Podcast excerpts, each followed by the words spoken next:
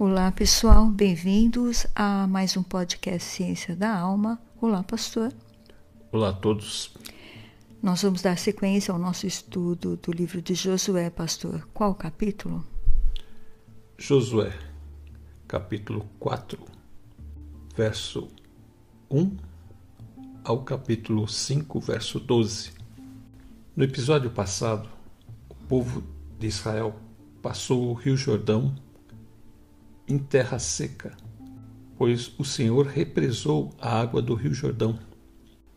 Então, nós chegamos agora ao capítulo 4, verso 1. Quando toda a nação terminou de atravessar o Jordão, o Senhor disse a Josué: Escolha doze homens dentre o povo, um de cada tribo, e mande que apanhe doze pedras do meio do Jordão, do lugar onde os sacerdotes ficaram parados. Verso 6 ao verso 9. Elas servirão de sinal para vocês. No futuro, quando seus filhos perguntarem: Que significam essas pedras? Respondam que as águas do Jordão foram interrompidas diante da arca da aliança do Senhor. Quando a arca atravessou o Jordão, as águas foram interrompidas. Essas pedras serão um memorial perpétuo para o povo de Israel. Os israelitas fizeram como Josué lhes havia ordenado. Apanharam doze pedras do meio do Jordão, conforme o número das tribos de Israel, como o Senhor tinha ordenado a Josué. E as levaram ao acampamento, onde as deixaram. Josué ergueu também doze pedras no meio do Jordão, no local onde os sacerdotes que carregavam a arca da aliança tinham ficado, e elas estão lá até hoje. Verso 14: Naquele dia o Senhor exaltou Josué à vista de todo Israel, e eles o respeitaram enquanto viveu, como tinham respeitado Moisés. Verso 16: Ordene aos sacerdotes que carregam a arca da aliança que saiam do Jordão. Versos 23 e 24. Pois o Senhor, o seu Deus, secou o Jordão perante vocês até que o tivessem atravessado. O Senhor, o seu Deus, fez com o Jordão como fizera com o Mar Vermelho, quando secou diante de nós até que o tivéssemos atravessado.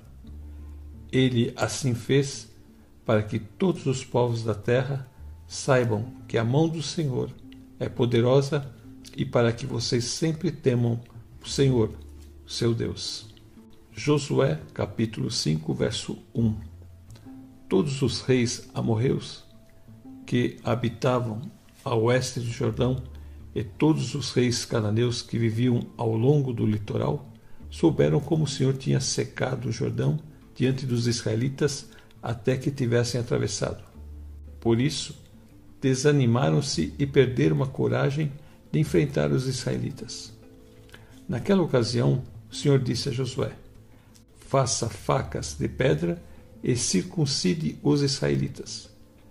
Josué fez facas de pedra e circuncidou os israelitas em Gibeate Aralote. Ele fez isso porque todos os homens aptos para a guerra morreram no deserto depois de terem saído do Egito.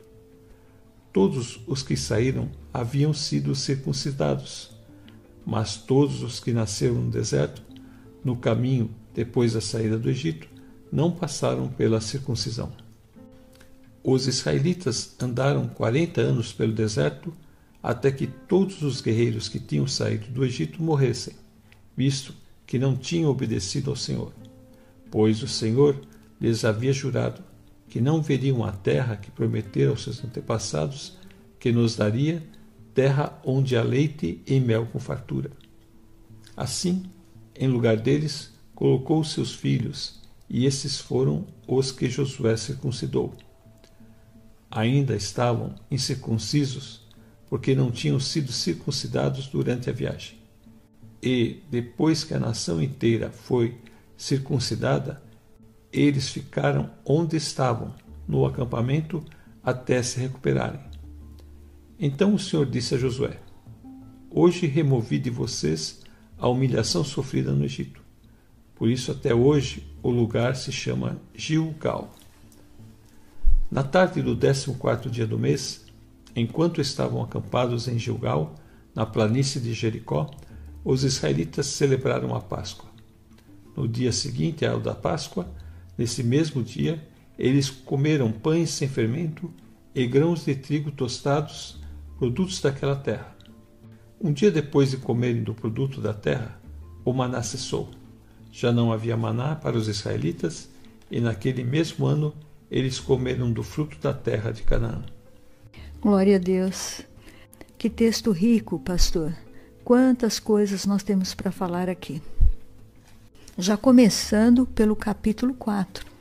Senhor, dá uma ordem a Josué, para que ele escolhesse doze homens, um de cada tribo, e que eles apanhassem pedras do meio do Jordão do lugar onde os sacerdotes ficaram parados, e depois para que eles levassem essas pedras para o local onde eles estavam acampados. Depois que eles acabaram de atravessar o Jordão, o Senhor é quem fala para Josué fazer isso. Ele pega e pede para que esses homens peguem doze pedras que estão lá no meio do Jordão, onde os pés dos sacerdotes pararam com a arca. E dali tinha que ser tirado as pedras. E também ele diz: colocai-as do outro lado. E Josué fez isso, e depois ele disse assim: Passai adiante da arca do Senhor vosso Deus, ao meio do Jordão, e cada um levante uma pedra sobre o ombro, segundo o número das tribos dos israelitas. Isto vos será por sinal. E quando os vossos filhos no futuro perguntarem o que significa estas pedras, direi a eles que as águas do Jordão foram interrompidas diante da arca da aliança quando ela passou pelo Jordão. As águas foram interrompidas e estas pedras serão para sempre um memorial. Então aqui ele está mandando que eles tirem as pedras do meio do Jordão, aonde estava a arca do Senhor. Ou seja, onde estava a presença do Senhor, aquele local, eles tinham que tirar as pedras dali. E é interessante que ele usa essa palavra, isto vos será por sinal. Porque não só para os filhos perguntarem, mas essas pedras também servem como testemunhas. Veja o que ele diz aqui no versículo 7: E direi a eles: que as águas do Jordão foram interrompidas, direi a quem? Aos filhos, quando perguntarem. Elas foram interrompidas diante da arca da aliança, quando ela passou pelo Jordão. Então, aquelas pedras são testemunhas de que, quando a arca chegou ali, o Senhor fez com que o percurso da água fosse interrompido. Então, por isso que ele diz isso. As águas foram interrompidas e estas pedras serão para sempre um memorial aos israelitas. Então, as pedras são um sinal sinal de que aquilo verdadeiramente aconteceu e elas estão ali para testemunhar. Então, qualquer pessoa que visse aquelas pedras iam perguntar, então todos saberiam falar: olha, foram as pedras que nós tiramos do Jordão e essas pedras estavam ali na frente da arca.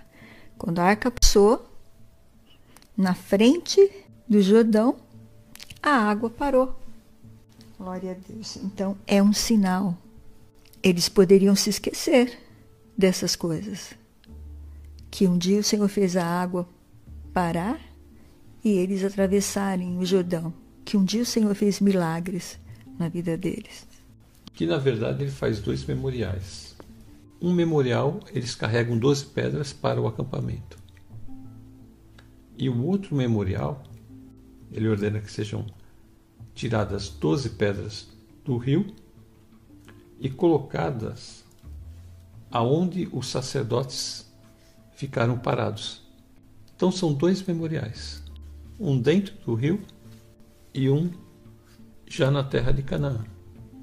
Então, o contexto das pedras tem a ver com a questão que nós já falamos da outra vez, que a natureza obedece à voz de Deus. E ali também a natureza, as pedras, ao invés de ser adorada como as pessoas faziam, e adoravam pedras, adoravam as estelas, ali eles estão fazendo como memorial para ficar registrado que eles passaram por aquele lugar graças ao poder milagroso de Deus. Deus é quem operou este milagre. E isso estava representado com os sacerdotes ali com a arca, porque o Senhor se manifestava na arca. Então, ele queria mostrar que enquanto Deus está com o seu povo, o povo está seguro. Por mais caudaloso e perigoso que esteja o rio, o Senhor fez o rio estar completamente seco, tranquilo, não tinha nada ali. Eles passaram e nada lhes aconteceu. Então os reis daquela região toda souberam que o Senhor tinha secado o Jordão diante dos israelitas.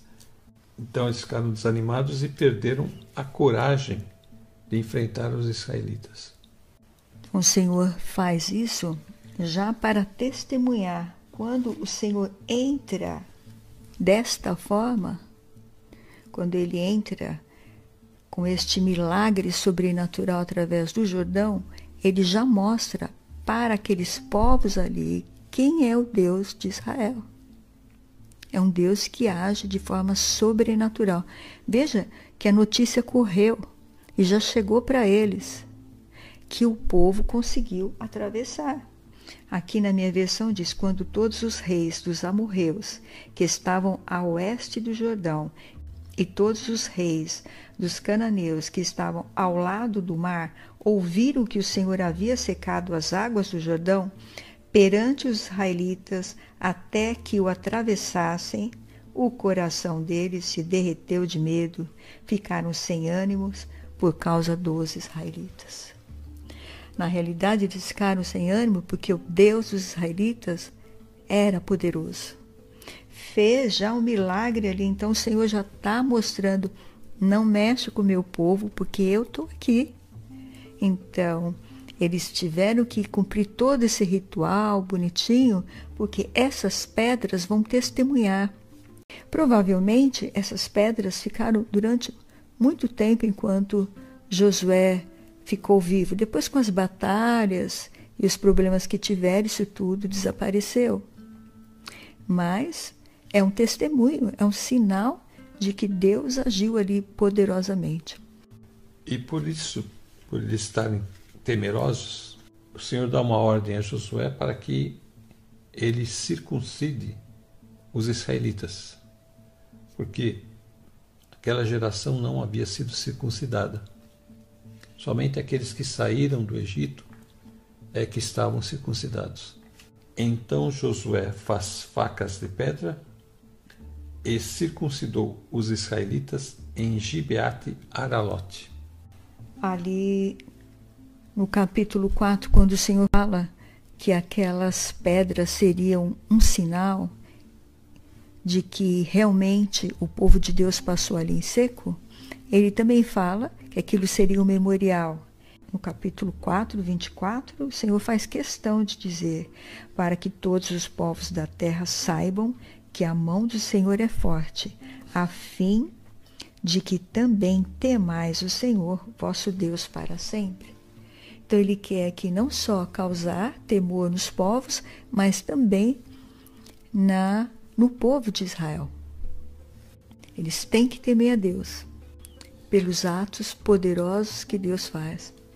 E agora, como você falou, eles então, se aproveitando do medo dos povos ali que poderiam atacá-los, o Senhor ordena que eles sejam circuncidados.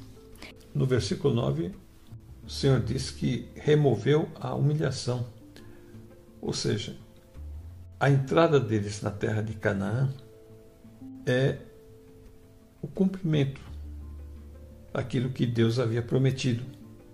Então, nesse momento, foi consumado essa humilhação. Todo aquele passado de escravidão foi agora deixada para trás, porque agora eles vão começar a ser donos daquela terra, não mais escravos de ninguém. Aqui no versículo 9, o Senhor disse a Josué: Hoje tirei a humilhação do Egito, de modo que aquele lugar se chama Gilgal até hoje. Todos eles foram circuncidados. Então o Senhor tirou eles da humilhação. Antes eles eram escravos do Egito, agora eles são servos do Senhor. O Senhor é o dono deles. Eles deixaram para trás aqueles deuses, tudo aquilo que o Senhor abominava ali, e agora o Senhor dá uma terra para eles e quer ser exclusivo na vida deles. Então eu os tirei da humilhação, da escravidão. Agora vocês são meus. Por quê? Porque todos estão com o meu sinal. Qual é o sinal? A circuncisão. Então, esse sinal é o pacto que Deus fez lá com Abraão. É isso que o Senhor está falando aqui. Todos vocês agora realmente pertencem ao Senhor. Então, andem de acordo com o vosso chamado e de acordo com o vosso Deus. A circuncisão, ela é o sinal da aliança. E a Páscoa celebra a saída do povo do Egito. Então são duas coisas que agora eles fazem uma atrás da outra. E depois ainda festejam a festa dos pães sem fermento. E o que acontece quando eles fazem essa comemoração? Aqui no verso 12 diz que um dia depois de comerem do produto da terra, o maná cessou. Você vê a fidelidade de Deus, né? Deus ainda esperou um dia depois deles terem comido os frutos da terra de Canaã para cessar o maná. Somente depois que eles atravessaram o Jordão. Tudo começa depois dessa passagem começou uma nova vida para eles. Né? É um novo começo. E agora eles estão com motivação, eles estão com um novo líder, eles estão com nova fé, uma nova esperança. É tudo novo aqui. E então o Senhor cessa este alimento que foi dado para eles durante 40 anos no deserto. A porta do céu fechou para o maná. Agora eles vão comer os frutos da terra, da terra que o Senhor prometeu que ia dar e está ali agora diante deles. Que glorioso, que Deus tremendo, pastor. Aleluia. Apesar desse ter se queixado do maná, né? fala, dá só, só tem esse maná. A gente lá no Egito tinha peixe, tinha melões, tinha pepinos, tinha um monte de coisa. Chegaram a chamar o maná de coisa horrível, esse horrível maná. Comida miserável. E agora então, essa geração já começa a desfrutar da terra de Canaã. Já podiam estar ah, desfrutando disso há 40 anos, mas como eles resolveram se rebelar contra Deus, tiveram medo de fazer a sua parte, que é crer e ir em frente, voltaram para trás e hoje eles estão começando uma nova vida depois de 40 anos. Sabemos que todos os rebeldes morreram no deserto por suas queixas e reclamações, não conseguiram ver a terra, mas esses aqui estão realmente no céu. Os filhos daqueles que morreram no deserto é que agora estão entrando na terra de Canaã. Estão em terra seca, seguros, já estão circuncidados, já estão comendo da terra já celebraram a Páscoa. Se livraram do maná. Se livraram do maná. Eles já falaram que já não aguentavam mais o maná. Então é só festa, pastor. Que alegria. Glória a Deus. É um novo começo. É um novo começo para o povo. E Josué, então, agora, o texto diz que, que Josué seria respeitado pelo resto da sua vida, como Moisés foi respeitado. Não só respeitaram, como também admiraram Josué. Isto é muito bom para um líder ver que o povo está com ele. O duro é quando o líder está fazendo alguma coisa e seus liderados estão contra ele. E foi o que aconteceu muitas vezes com Moisés. Moisés fazia as coisas e as pessoas iam contra Moisés. E aqui não. Aqui está dizendo que eles aceitaram, acataram o que Josué estava fazendo. Geração passada ela viu muitos mais milagres do que essa geração. Provavelmente muitos desses aqui não eram nem nascidos ainda quando estavam no Egito. Agora eles veem um sinal, apesar de que o maná caía todo dia. Então se fala assim, já era um milagre. Agora eles veem Deus secar o Jordão, segurar o Jordão. Então eles estão vendo milagre após milagres. E aqui, pastor, no Novo Testamento? Será que tem milagres também para a gente ver? O que não falta são milagres. Jesus fez diversos milagres. Nós temos o texto de Mateus 3, 7 a 9.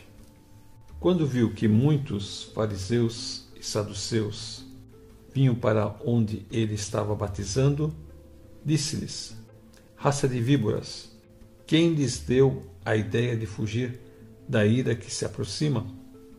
Deem fruto que mostre o arrependimento. Não pensem que vocês podem dizer a si mesmos: Abraão é nosso pai. Pois eu lhes digo que destas pedras Deus pode fazer surgir filhos a Abraão. Aqui também tem um sinal de advertência que ele está usando contra os próprios fariseus. Então a questão aqui, João Batista estava fazendo o trabalho dele, chamando o povo ao arrependimento. Já fazia um bom tempo que o povo estava distante de Deus e agora então o Senhor levanta em Israel João, que é chamado o Batista, porque ele batizava, e ele vem pregando para que as pessoas se arrependam.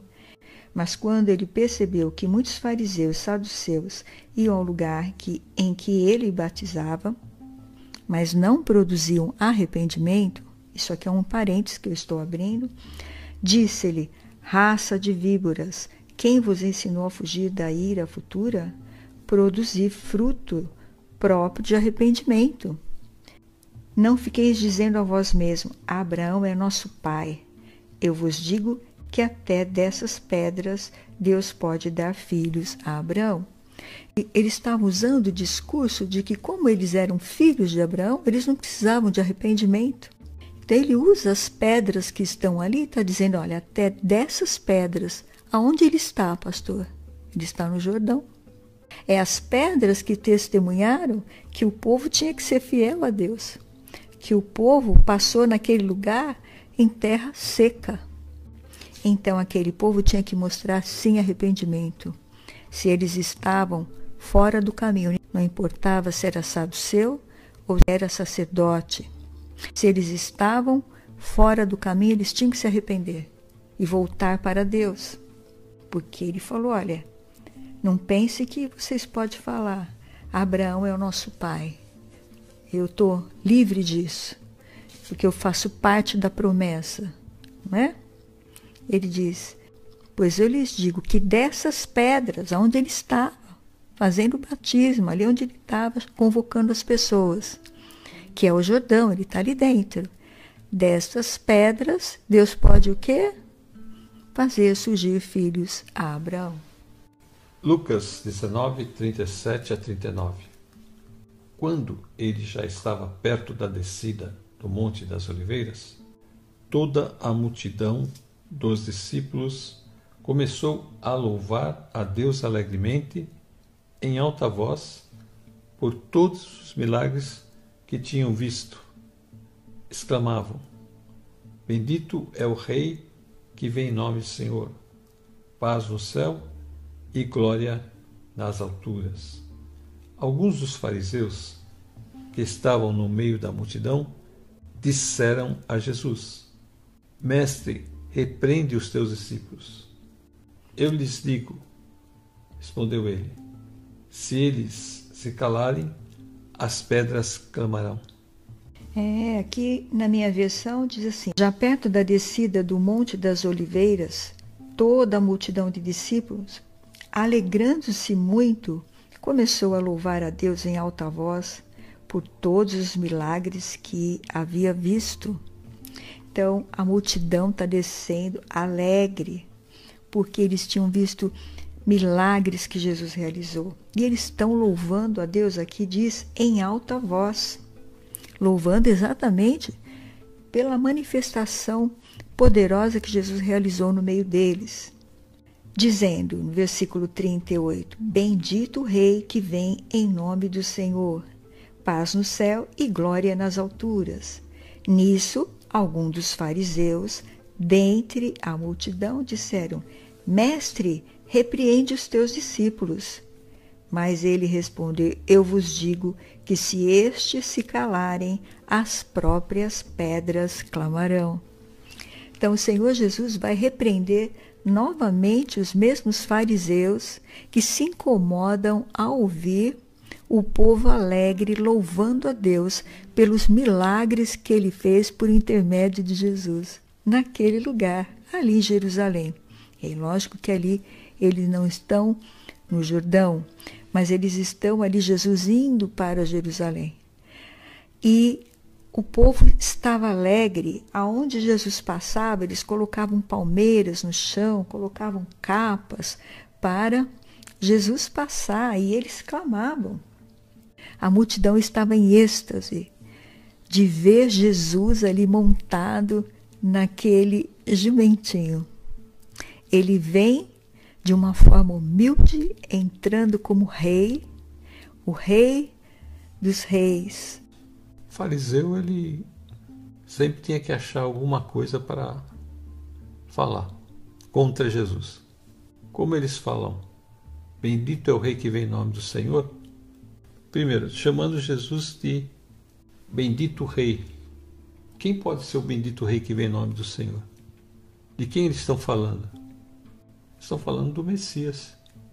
E glorificam a Jesus como o Messias. Paz no céu e glória nas alturas foi aquilo que os anjos falaram no dia que Jesus nasceu. Então era um louvor, uma frase que só poderia ser dita ao Messias. E eles então disseram para Jesus: Olha, fala aí com seus discípulos que eles estão blasfemando. Israel fez com que o testemunho de Deus chegasse àquelas nações. Aquelas pedras eram um testemunho. E as pedras são sinais de Deus, as pedras também são testemunhos, assim como João Batista estava pedindo que aquele povo se arrependesse dos seus pecados e não ficasse dizendo no seu coração: Eu sou filho de Abraão e cheio de pecados. Eles tinham que se arrepender.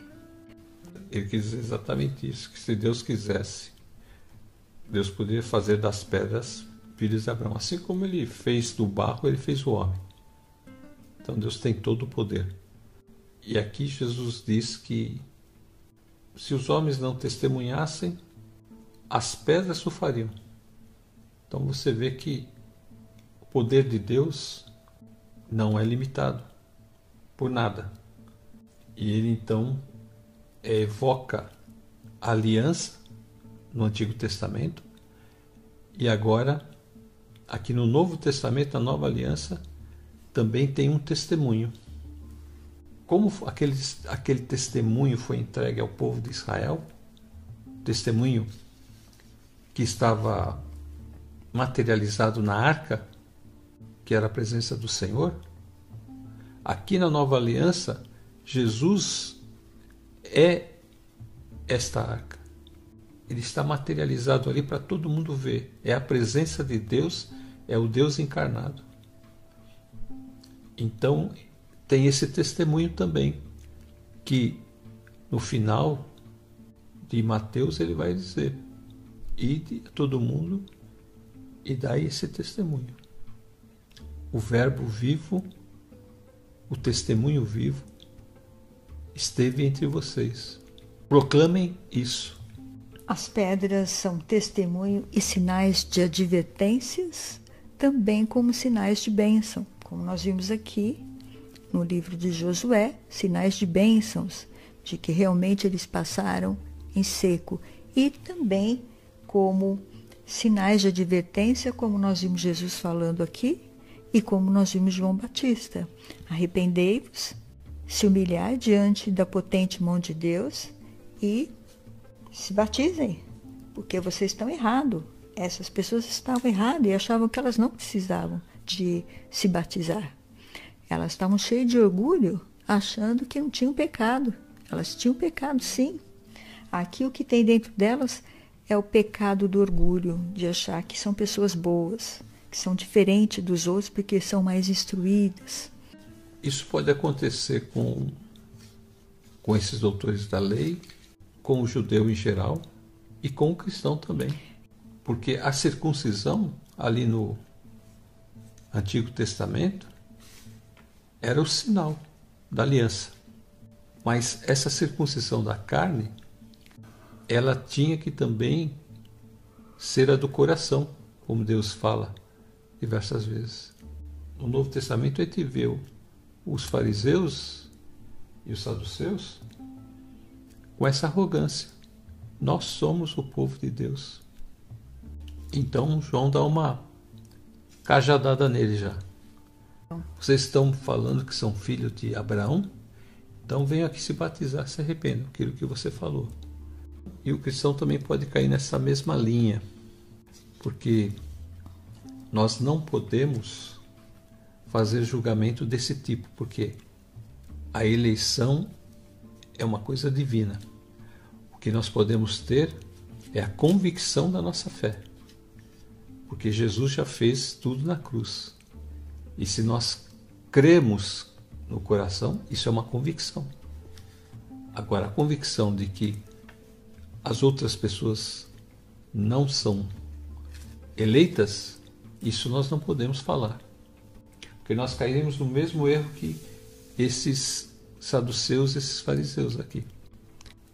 Por isso que nós temos que estar em comunhão com a palavra de Deus, porque ela nos corrige todo dia. Ela nos coloca no prumo. Então, se eu fico um, dois dias, uma semana, então o que, que vai dominar em mim? É o meu orgulho, a minha vontade própria. Eu não consigo ouvir a voz de Deus e não consigo ter comunhão com Ele. Então, é mais fácil as coisas de lá de fora entrar e dominar o meu coração e a minha mente. Eu lhes digo, respondeu ele, se eles se calarem, as pedras clamarão. Então, eles estavam fazendo o quê? Ao louvarem a Deus, eles estavam testemunhando o poder de Deus. E isso irritou o inimigo. Por isso que eles se levantam desta forma. Então Jesus repreende eles. Se eles se calarem, as pedras clamarão. Lembra que no episódio passado nós falamos, ou no retrasado, que quando Jesus foi tentado, o inimigo falou: se você é filho de Deus, ele estava com fome transforma essas pedras em pão? E Jesus falou: O quê? Nem só de pão viverá o homem, mas de toda a palavra que procede da boca de Deus. As pedras estão na Bíblia sendo usadas como sinais de Deus, como testemunho de Deus. Então nós não vamos ter desculpas diante de Deus para a obra maravilhosa que Deus tem feito, tanto aqui no Antigo Testamento, através de Moisés e agora Josué, quanto aqui no Novo Testamento, através de Jesus. Este é o convite que nós temos que crer no Filho de Deus e segui-lo da forma como Ele quer, não do nosso jeito, a nossa maneira, a nossa vontade, com o nosso orgulho. Não, tem que ser como Ele quer os princípios são dele. Nós não temos princípios porque nós somos pecadores. Nós precisamos ser ensinados, limpos pela palavra, libertos pela palavra de Deus. E cheios do poder e da autoridade de Deus para pregar esta palavra e ajudar as vidas que estão caídas a se levantarem pelo poder de Deus e serem salvas, para que elas possam também estar glorificando o Senhor. A gente vê que o povo de Israel tinha que seguir a arca. E aqui no Novo Testamento nós somos convidados a seguir a Jesus presença de Deus que estava ali, representado pela arca, e agora a presença de Deus no Novo Testamento, representada por Jesus, Filho de Deus encarnado. Ali ninguém podia ver Deus, só quando ele se manifestava através da nuvem. Mas aqui, essa multidão toda viu Jesus, pastor. E reconhecer que Jesus é o Filho de Deus é o grande passo que a humanidade tem que dar, que os homens têm que dar para chegar a Deus. Porque o plano de Deus é esse: que nós louvemos a Deus por aquele que vem em nome do Senhor. Como os discípulos estavam cantando aqui, louvando a Deus. Quando reconhecemos e cremos no coração e confessamos com a nossa boca, diz a palavra de Deus que nós somos salvos e recebemos a vida eterna. Então é o momento, agora é o momento. O momento é agora de receber Jesus no seu coração. Se você quer que Jesus entre no seu coração, faça essa oração conosco. Senhor Jesus, entra no meu coração, faz morada em mim. Eu sei que tenho feito coisas que te desagradam por isso peço que perdoe os meus pecados. Eu hoje quero me arrepender de tudo que fiz e quero começar uma nova vida, assim como o povo de Israel estava começando uma nova vida, na presença de Deus. E quero então já te agradecer por todos os benefícios que tenho na, na pessoa de Jesus Cristo. Obrigado, Deus, em nome de Jesus. Amém. Eu vou me despedir. Fiquem com Deus e até a próxima. Fiquem na paz Senhor Jesus e até a próxima.